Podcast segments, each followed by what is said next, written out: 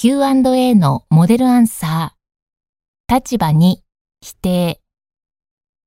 Question 1.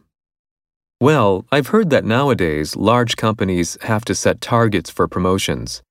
That's a good starting point, but I think that the idea should be extended to all companies, no matter what their size. In addition, there are no penalties for not meeting the targets, so I think that needs to be changed. There's still definitely a glass ceiling in many companies, and it's important that women have the same chance to get promoted so that their salaries can be the same as men's. I also think that there should be more transparency for salaries. Companies should have to do calculations of their average salaries broken down by sex and make the data available to all employees. These type of audits are essential for ensuring that women get equal pay for equal work.